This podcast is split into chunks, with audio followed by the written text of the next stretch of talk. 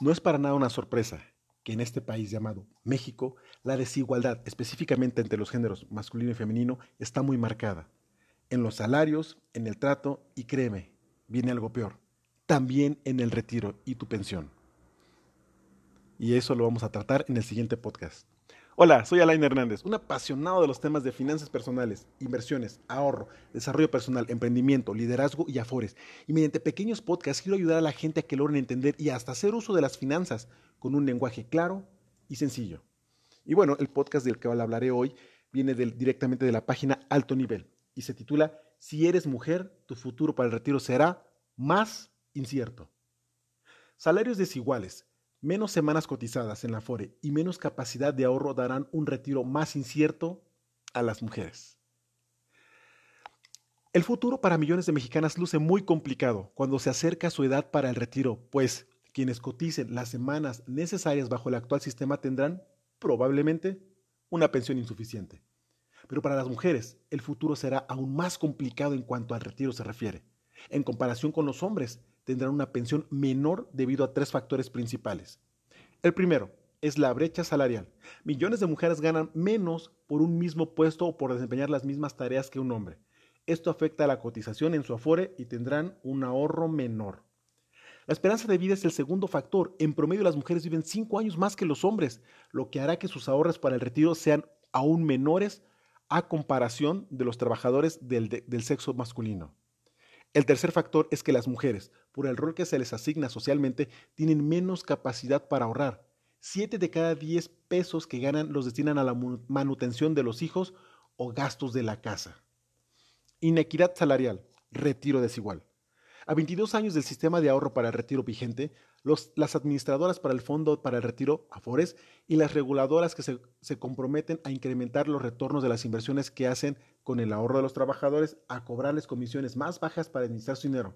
Sin embargo, el principal problema sigue siendo la baja tasa de reemplazo, es decir, la pensión mensual con la que se jubilarán las, se jubilarán las personas debido a los bajos salarios.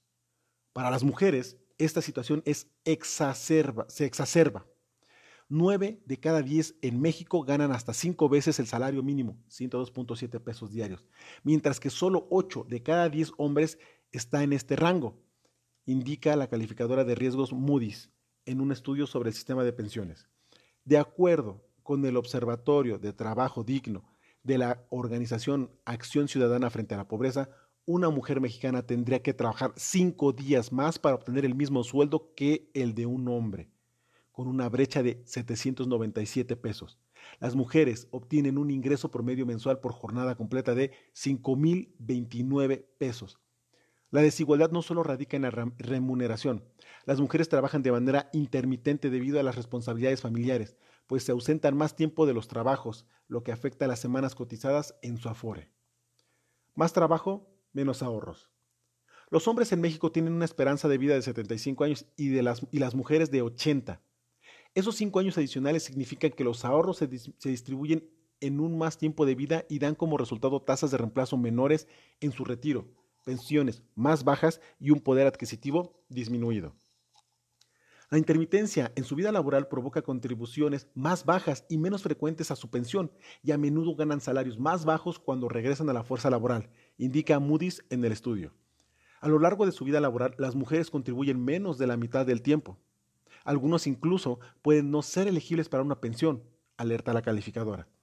La ley estipula que los trabajadores deberán cotizar un mínimo de 1.250 semanas, 24 años aproximadamente, en el IMSS para tener derecho a una pensión.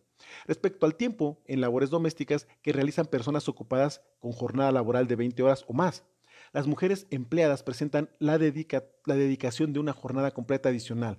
Para estas tareas señala el Observatorio de Trabajo Digno. Partiendo de que las mujeres tienen mucho menos oportunidades en el sector laboral, parecería que es algo contradictorio porque las mujeres son personas que regularmente dedican más tiempo al trabajo.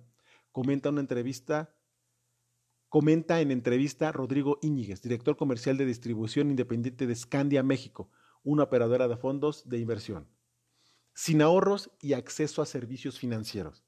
La situación se complica aún más cuando las mujeres tienen menos capacidad de ahorro y menos accesos a instrumentos financieros para hacerlo.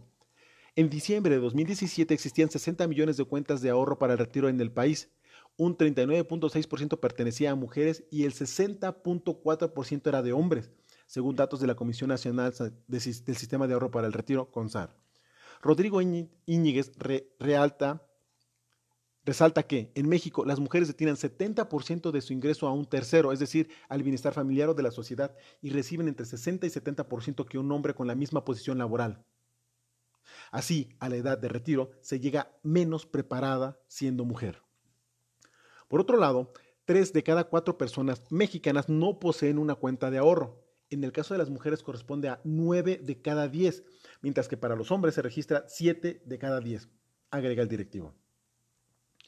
El gobierno de Andrés Manuel López Obrador planea una reforma al sistema de pensiones que, aunque no contempla aumentar la edad para el retiro, podría modificar los regímenes de inversión de las AFORES para que, para que entreguen mayores rendimientos a los trabajadores. Moody's considera que la contribución por salario debe incrementarse y fortalecer las nuevas reglas de inversión que podrían mejorar los rendimientos y la solvencia de, los administradores de pensiones. No esperamos que la, reforma mejore drásticamente el sistema porque no aborda completamente las bajas tasas de reemplazo o el porcentaje de ingresos que los jubilados reciben antes de la jubilación, que es de alrededor del 30%, en comparación con un promedio del 63% en los países de la OCDE Organización para la Cooperación y Desarrollo Económicos. Sin embargo, los cambios están en proceso de aprobación y tienen implicaciones crediticias menores y mixtas, detalló Moody's. Quienes se jubilen a partir de 2021 recibirán en promedio 26% de su último sueldo, tras el bajo nivel de contribuciones obligatorias, de acuerdo con el estudio sobre los sistemas de pensiones México de la OCDE. Las personas nacidas en México después de 1985 tienen 41.1% de probabilidades de vivir en condiciones de pobreza como adulto mayor, de acuerdo a la Asociación Mexicana de Instituciones de Seguros, AMIS. Pero el panorama luce aún más sombrío para las mujeres, que enfrentan un retiro con, las más, con más dificultades a causa de la inequidad de género. Bueno, Espero que este podcast que acabas de escuchar, este texto, esta voz de lo que te estoy eh, contribuyendo, te mueva, realmente te mueva para buscar alternativas, opciones o incrementar tu ahorro para el fondo de, retiro. Hay alternativas. Unos son las afores, otras son planes personales de retiro, otras son inversiones, otras son ahorros. Tienes que buscar lo que mejor se acomode a tus necesidades y tomes acción.